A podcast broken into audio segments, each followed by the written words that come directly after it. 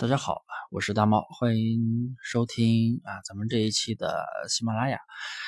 呃，咱们还是围绕淘宝无货源店群来说啊。呃，今天主要就是给大家来讲一下啊，咱们操作这个无货源淘宝啊，常见的一些违规啊，大家都会遇到的一些违规，然后怎么样去解决，怎么样后期怎么样去避免这些问题。怎么样去避免这些违规啊？我在今天都会给大家讲。呃，咱们废话不多说，直接开始啊！啊，也都是我个人的一个经验。呃，首先的话，无货源淘宝，咱们也大概都做了有七八个年头了，可能很多朋友都是在二零一五年、二零一六年才开始接触。呃，这个东西其实已经存在很久了。然后以前的话是没有这么多违规的。呃，常见的有哪些违规呢？首先，第一种就是不当使用他人权利，这个我相信很多朋友都见过。不当使用他人权利的话，包括一个图片的侵权，包括一个产品知识产权名称的一个侵权，再包括一个图像设图像设计的一个侵权等。啊，一般图片违规的话，一般会出现在非标品类目，比如说服饰、鞋包。然后那关于那个其他的什么知识产权呀那些东西就包出现在一些标品类目啊日用百日用百货呀或者一些其他的一些类目。然后关于不当使用他人权利这一项违规的话，呃，对店铺来说并没有什么影响。但是如果说扣分节点达到十二分的话，是会屏蔽店铺七天的啊。它虽然说属于一般违规，但是它是不降权的违规。但是在七月三十一号的时候啊。淘宝出了一个规则，就是不当使用他人权利，如果说超过五十件、五十次，那你的店铺宝贝数量就会被限制到一百个以内。那么，很显然，这个违规就是针对的铺货裂变玩法，所以大家很显然以后肯定是要去，除了说严格的去筛选产品以外，肯定是要控制宝贝数量了。你们如果还在继续的去不断的去铺货、怼货、上货，几千上万个宝贝，违规风险大，那违规五五十次那是非常快的，所以大家一定要注意这个问题。然后第二个违规就是，也是大家都遇到过的，滥发信息啊、重复铺货的违规。这个是什么原因呢？这个一般是出现在裂变玩法出现。于这个玩法出现了这个违规之后啊，店铺的宝贝就会被全部下架，并且限制五百个商品，而且是严重违规扣分六分。呃，那么怎么去避免这个问题呢？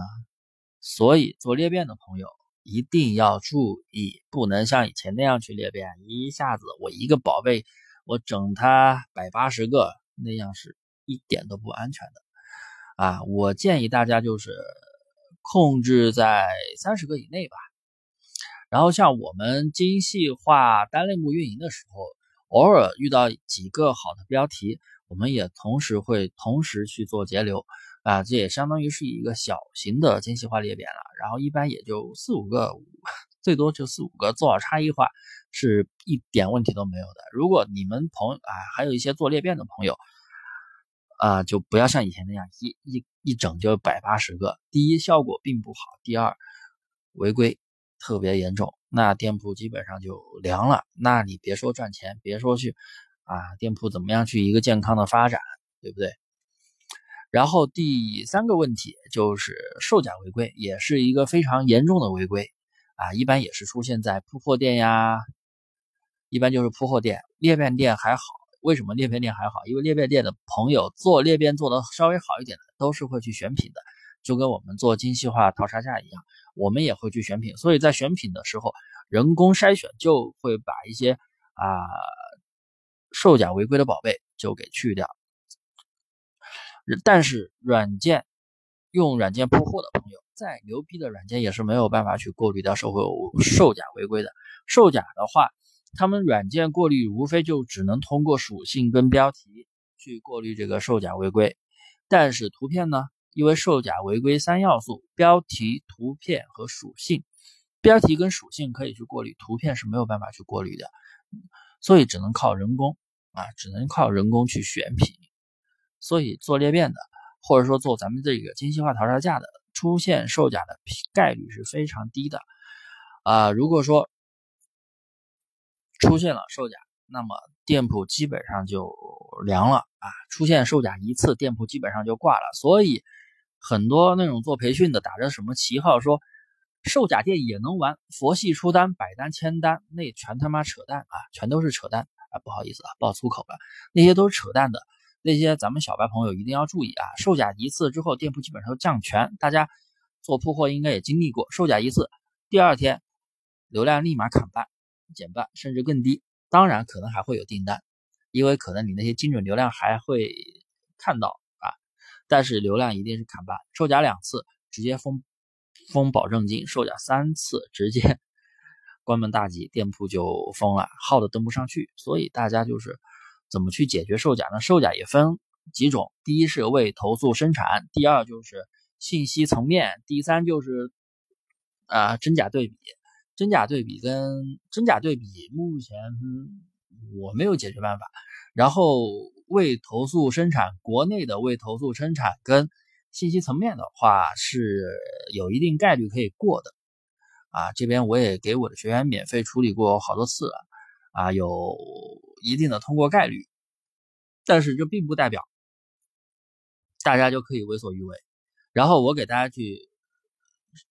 我给我的学员解决，一般就是给他们的铺货店去解决。精选的话，除非他们就是很不小心，然后选品的时候很不小心，没有注意我说的那三要素，因为这个东西也是在我课程里详细讲过的东西啊。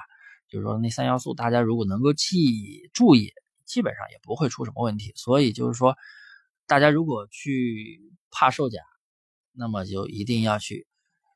如果做铺货的朋友，软件。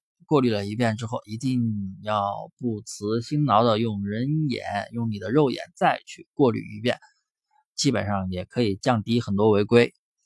然后第四点就是咱们这个异常店铺啊，也就是今年出的一个公告，异常店铺大量复制他人宝贝，这个违规相信大家也是很清楚的，也是对宝贝数量的一个限制。它也是对于铺货裂变玩法的一个主要针对点，所以大家一定要去减少宝贝数量啊！我们精细化淘沙价都是把宝贝数量控制在二百个以内，所以也不会出现这样的问题。至少目前我群里一千多个学员，我是从来没有听说过出这个问题的啊，不会出这样的问题。所以，而且大家就是要一定要去尊重淘宝的规则啊！咱们店铺主营也尽量是保持。一个单类目，这样的话系统才会鉴定你的店铺是一个正常的店铺。然后，所以我觉得大家转型还是非常有必要的，不能按照以前的方式无脑上货。然后第五条就是危及安全交易违规，这个违规啊也是分为两种，一种是可申诉，还有一种是不可申诉。可申诉的情况是啊，一般是出现在铺货玩法。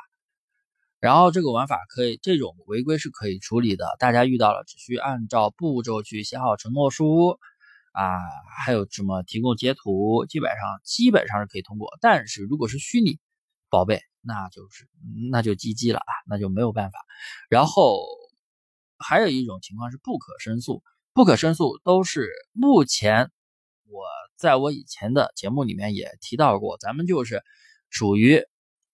因为跳对公，企业店里跳对公了啊！我我我很多都是 C 店，也有正常工商手续的企业店啊。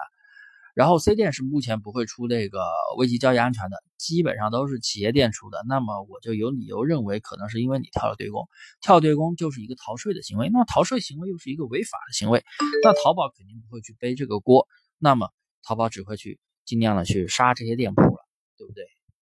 所以大家就是如果说。还想继续去扩店，我建议大家按照正规的流程去注册企业店，或者干脆就去找注册 C 店，好吧？呃，以上啊就是今天我要讲的五点违规，我相信也是大家就是平时在操作的时候会遇到的呃一些问题，所以就是大家一定在经营的过程中一定要注意注意注意，淘宝并不是越来越难。难的是什么呢？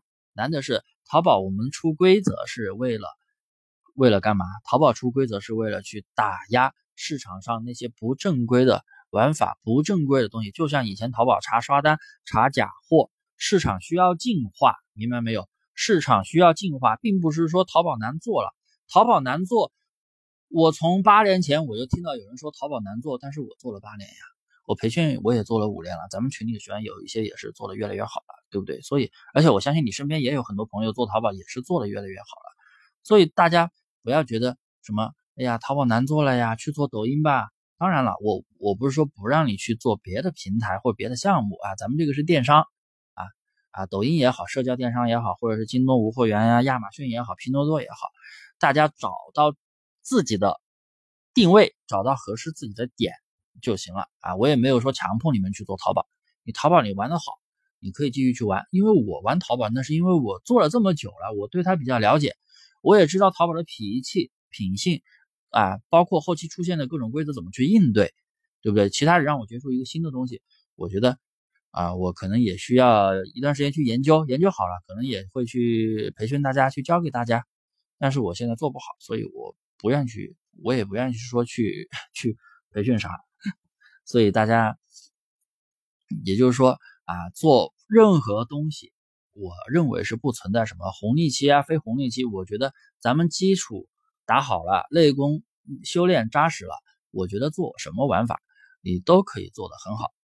所以就是说，咱们做淘宝啊，一定要跟随淘宝的规则、运营规则去做。淘宝让你干嘛，我们就干嘛，对不对？所以最后都是胜者为王啊！今天的。分享就到这里，呃，也都是我个人的一个观点，不喜勿喷啊，也希望大家嘴下留情，键盘下留情，哎，谢谢各位。